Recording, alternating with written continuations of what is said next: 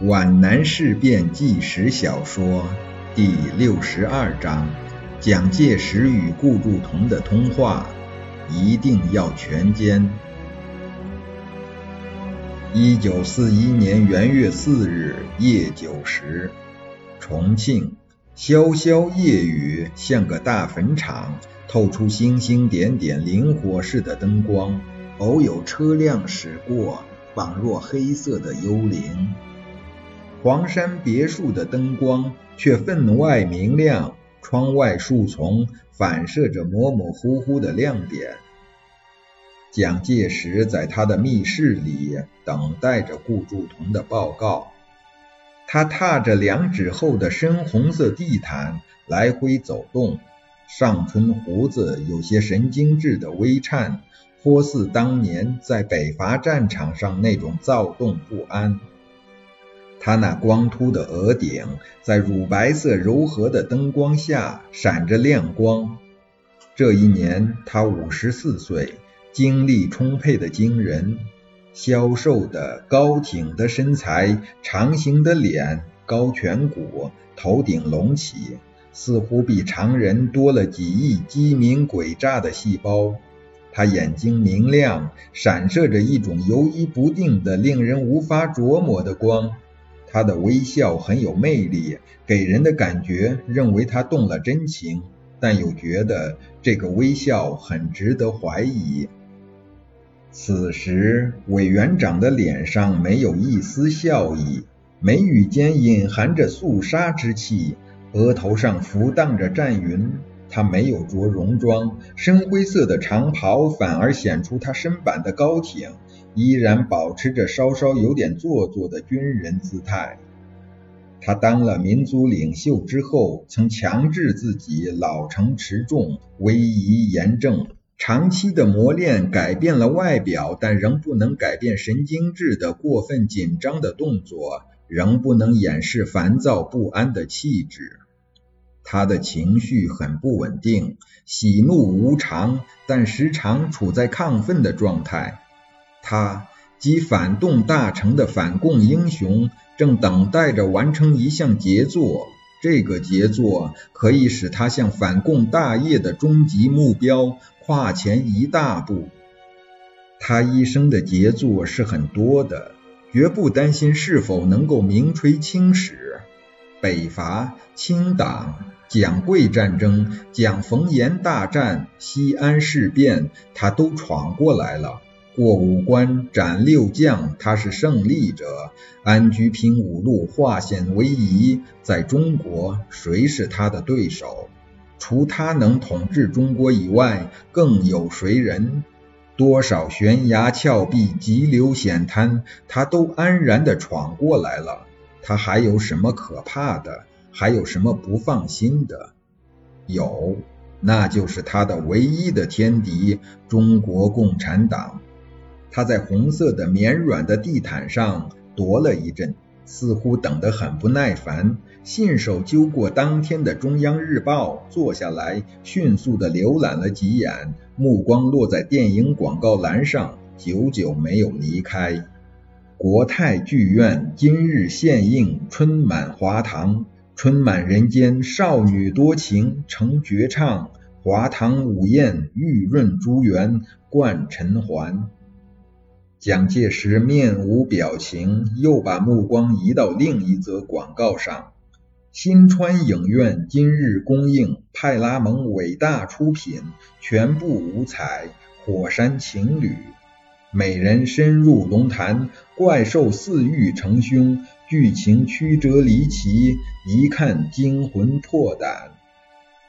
蒋介石看完，气冲冲地把报纸向圆桌上一摔。伸出苍白的、瘦骨伶仃的手去按电铃，陈布雷就像从墙壁里钻出来似的出现在伟座面前。你看，你看，蒋介石轻轻地点着圆桌上的报纸，堂堂陪都竟演些乌七八糟的东西。你看，你看，春满人间，华堂午宴，日机几天不炸就忘了战争。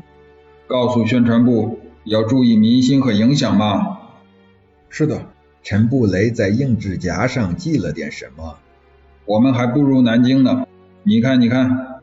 蒋介石翻出了汪伪办的申报。你看他们在演什么？贡院街中华大戏院今日献映雁门关，空前伟大战争巨片，袁美云、梅西主演，演员两万，战马千乘。明天献映苏武牧羊，天外十九年，志节不犹疑，忠臣气节，烈女英雄。你看，汉奸政府倒注意战争气节，我们重庆纸醉金迷。蒋介石气呼呼地把报纸一推，就在这时，电话铃响了，他似乎想得比往日沉重。电波载来了皖南风雨。他沉思了一下，像演员登台时稳定一下情绪，然后缓缓地拿起听筒。嗯，你说。报告委座。话筒里传来顾祝同的兴奋的声音。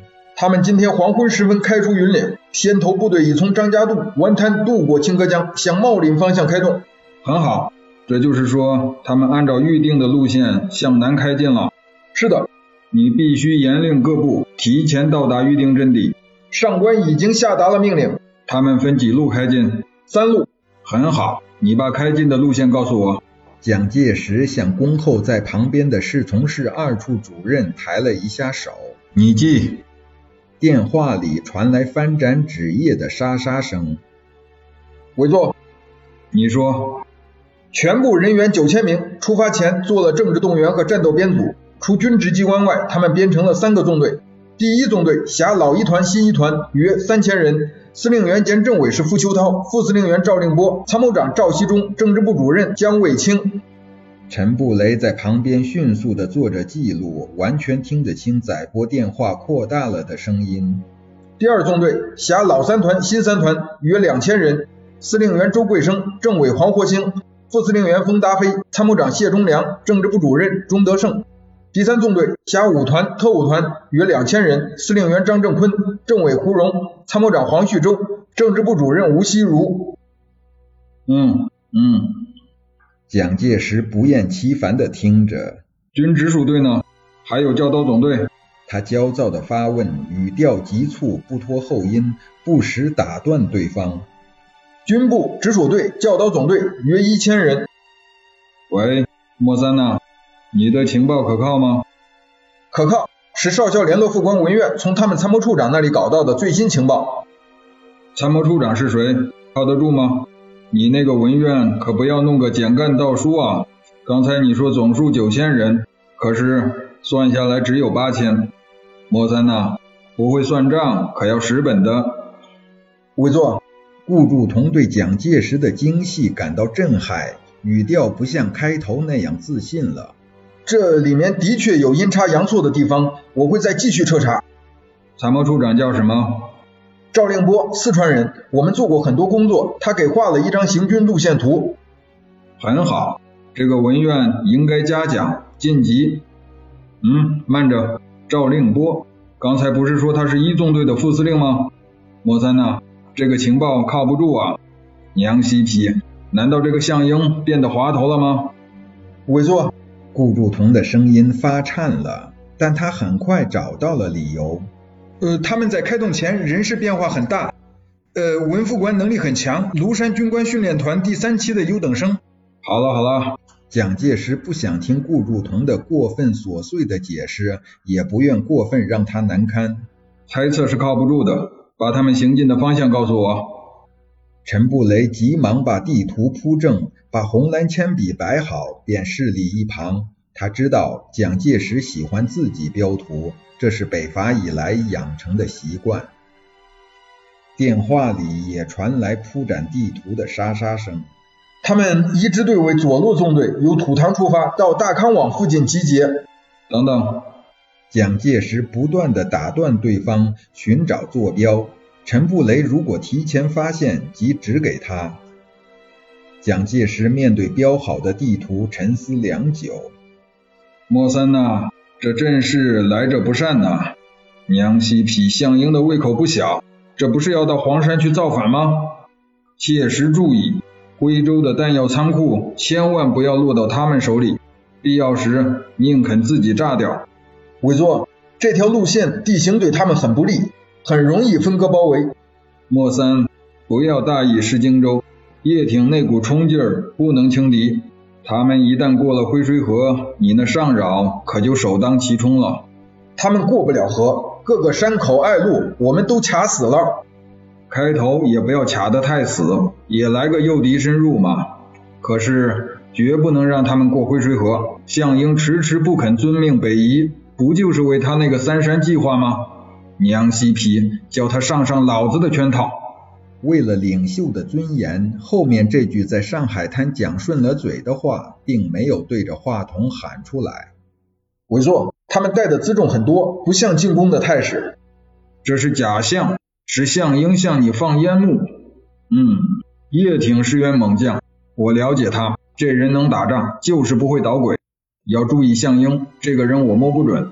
你估计他们会主动动手吗？不像。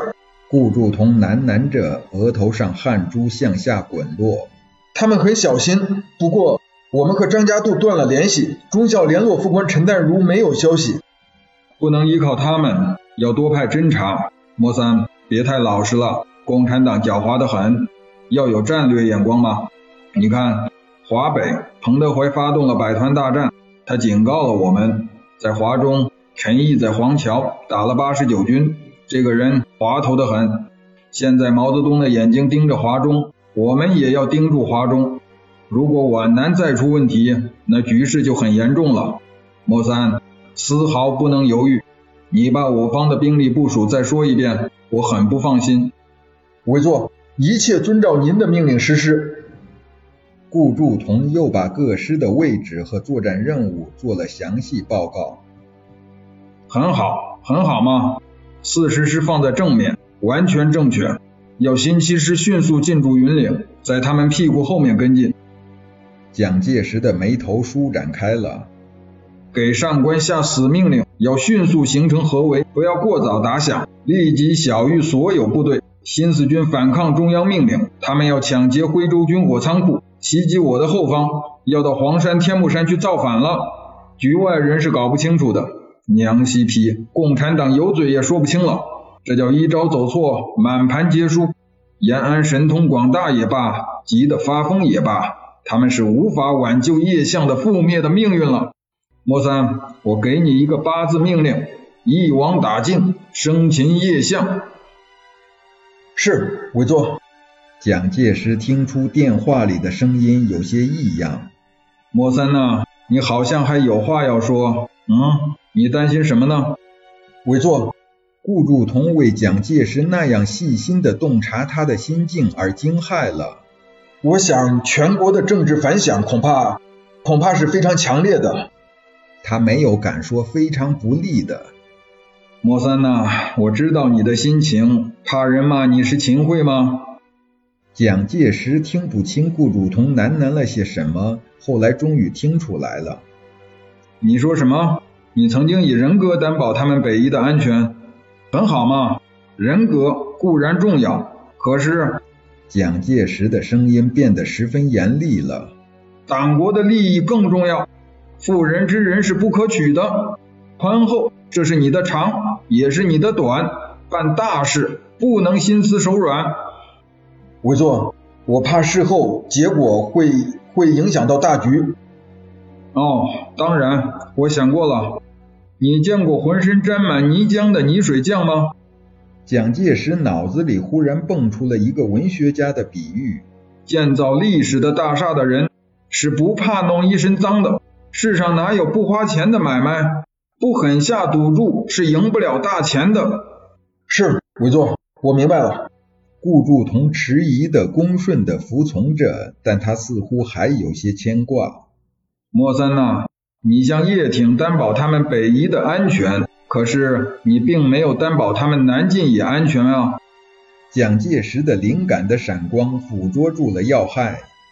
南进造反叛军，娘西皮，叛军就该彻底消灭。莫三，明白了吗？我们是师出有名的。嗯，你那里天气怎么样？这里在下毛毛雨。委座，上扰，多云。可是皖南正在下雨，下很大的雨。好极了，天助我也。蒋介石仍然对顾祝同的犹豫迟疑态度不放心，认为他的决心并没有最后下定，还不够坚韧。莫三，这是个千载难逢的好时机，一定要全歼。延安各地当然要大叫大嚷，你们干的要快，他们叫狠了，我是要下令解围的，懂吗？这就是政治。我明白。那好，我要休息了，明天再给我报告，我等候你们的好消息。电话挂断了，蒋介石对着标好的地图看了很久。巨歼新四军与茂陵地区的一幅美妙而又惨烈的图景在眼前映现出来，心头扬起了预谋得逞的那种欢心，如释重负的长吁了一口气。他产生了多年愿望一朝实现的那种轻松感。委座，您该休息了。陈布雷在提醒他。我想战斗很快就能结束。布雷，你想一下，在舆论上我们要早做准备。是的，你先去吧，我等一会儿休息。陈布雷悄然离去之后，蒋介石在红丝绒蒙面的沙发上坐下来，喝了一口温开水。他的心又被忧虑揪紧了，脸上突然出现烦躁的神色，显出疲倦的神态。